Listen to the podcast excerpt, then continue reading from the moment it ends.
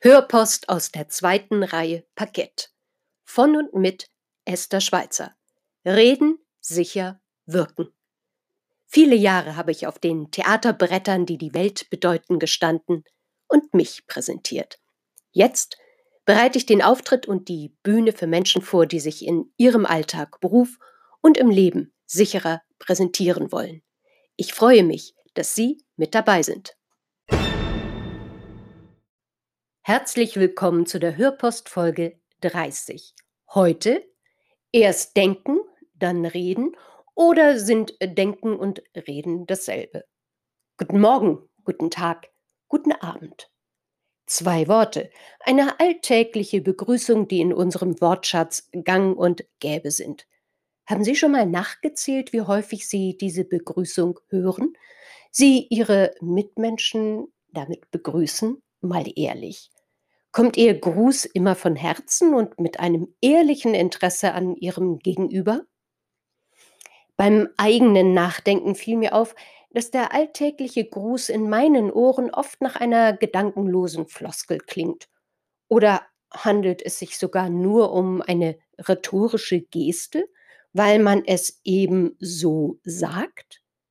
Welche Aussagekraft steckt in diesen zwei Wörtern?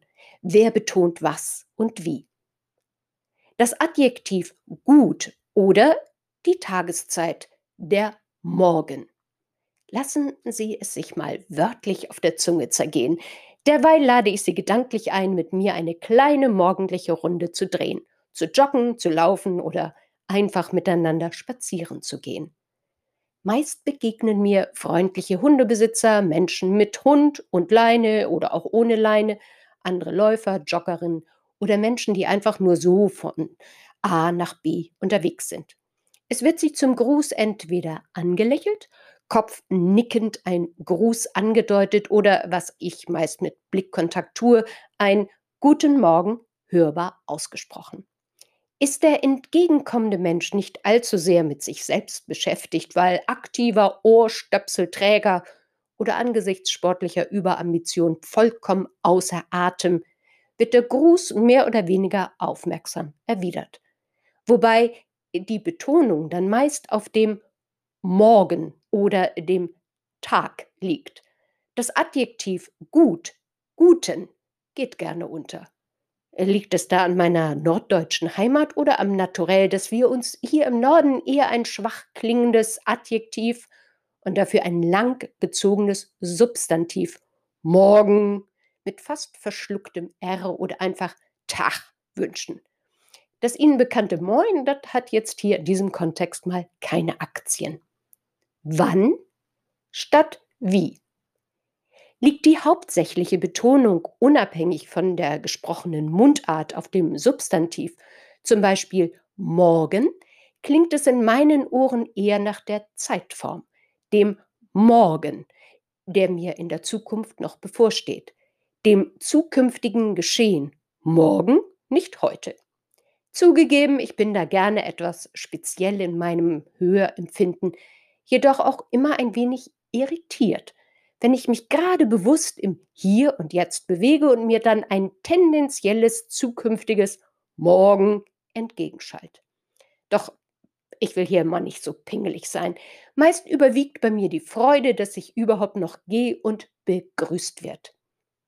Heute ist ein guter Tag, um einen guten Tag zu haben.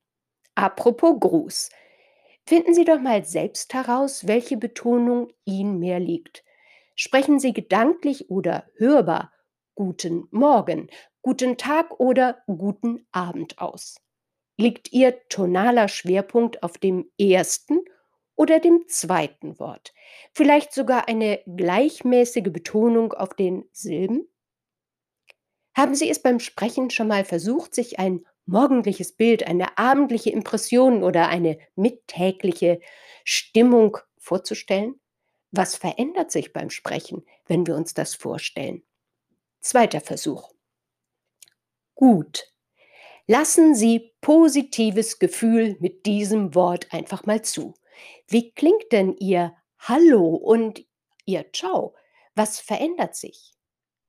Erst denken, dann reden, Die Beschäftigung mit der alltäglichen Grußformel war mir nicht nur ein echtes Anliegen, sondern eignet sich auch hervorragend als Aufwärmtraining für allgemeinere Gedanken. Erst denken, dann reden. In einem Artikel vom Max Planck Institut habe ich Erstaunliches über unsere Sprechplanung sowie unserem Sprech- und Denkverhalten gefunden.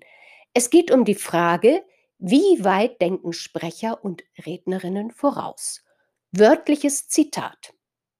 Man weiß nämlich schon seit langem, dass sich Sprecher nur selten vorab genau überlegen, was sie sagen wollen. Stattdessen planen sie meistens nur den Anfang einer Äußerung, beginnen zu reden und planen weiter, während sie den Satzanfang aussprechen. Dies funktioniert, weil die Sprechplanung, also die Auswahl der richtigen Wörter und ihre Anordnung im Satz schneller ausgeführt wird als die Aussprache selbst. Ne, das muss man sich erstmal auf der Zunge zergehen lassen. Und wie sagte es seinerzeit Heinrich von Kleist? Die allmähliche Verfertigung der Gedanken beim Reden. Von Kleist zurück in unser 21. Jahrhundert und dem gängigen Begrüßungsritual. Sagen Sie, was Sie meinen, meinen Sie, was Sie sagen. Diese zwei Fragen kann ich nicht für Sie beantworten. Was mich angeht, wünsche ich Ihnen jetzt aus tiefstem und reinem Herzen einen guten Tag.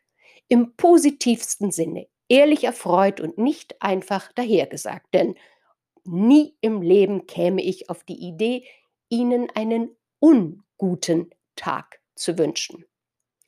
Mich unterstützen dabei positive Gedanken, auch wenn es manchmal schwerfällt, ganz im Sinne von etwas ist gut. Guten Morgen, guten Tag, guten Abend. Da haben wir doch noch unterschiedliche Tageszeiten. Mein Gedanke, es ist Tag, guten Tag und nicht gute Nacht. By the way, beide Tageszeiten haben den Vokal A in der Mitte, der den Mund öffnet. Hoffe ich doch. Manchmal macht es ja Sinn, beim Sprechen den Mund zu öffnen, auch hier im Norden. Sagen, was man meint. Das ist nicht immer einfach. Manchmal bringe ich damit meine Familienmitglieder regelmäßig an den Rand des Wahnsinns mache ich doch lieber schnell noch einen gedanklichen Schlenker zu dem Artikel vom Max Planck Institut und unsere Sprechplanung. Erst denken, dann reden, auch wenn es schwer fällt. Trotz alledem gilt mein Appell, sich unter anderem auf einen Elevator Pitch, Präsentation oder Rede mit einer guten Sprech- und Denkhaltung vorzubereiten. Insbesondere wenn es sich um komplexe Sachverhalte und Inhalte handelt, die wie heißt es so schön, erklärungsbedürftig sind und erst durch die Art und Weise ihrer Formulierungen sowie der Betonung das Kopfkino zum Laufen bringen. Nicht nur aus rhetorischen Gründen ergeben daher unter anderem auch gut platzierte rhetorische Stilmittel wie zum Beispiel Adjektive, Verben und Metaphern Sinn. Das gilt ganz besonders für die Aufzählung von trockenen Zahlen nüchternen Daten und missliebigen Fakten. Nicht überperfekt, aber sprachlich präzise zu sein, bedeutet eben auch präzise zu denken.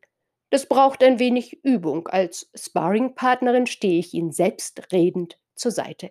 Und jetzt bin ich wirklich gespannt, wie ein Flitzebogen, wie Sie auf die eingangs gestellte Frage, ist Ihr Gruß eher eine gedankenlose Floskel oder eine rhetorische Geste antworten. Bis zum nächsten Mal, Ihre Esther Schweizer.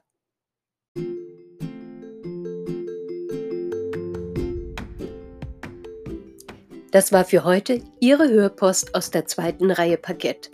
Mit und von Esther Schweizer. Ja, ich freue mich auf Ihre Fragen, Hörpostvorschläge und wenn Sie mögen, lade ich Sie gerne für ein Interview oder Gespräch ein. Freuen Sie sich mit mir auf die nächste Hörpost. Hören und genießen. Ich freue mich auf Sie.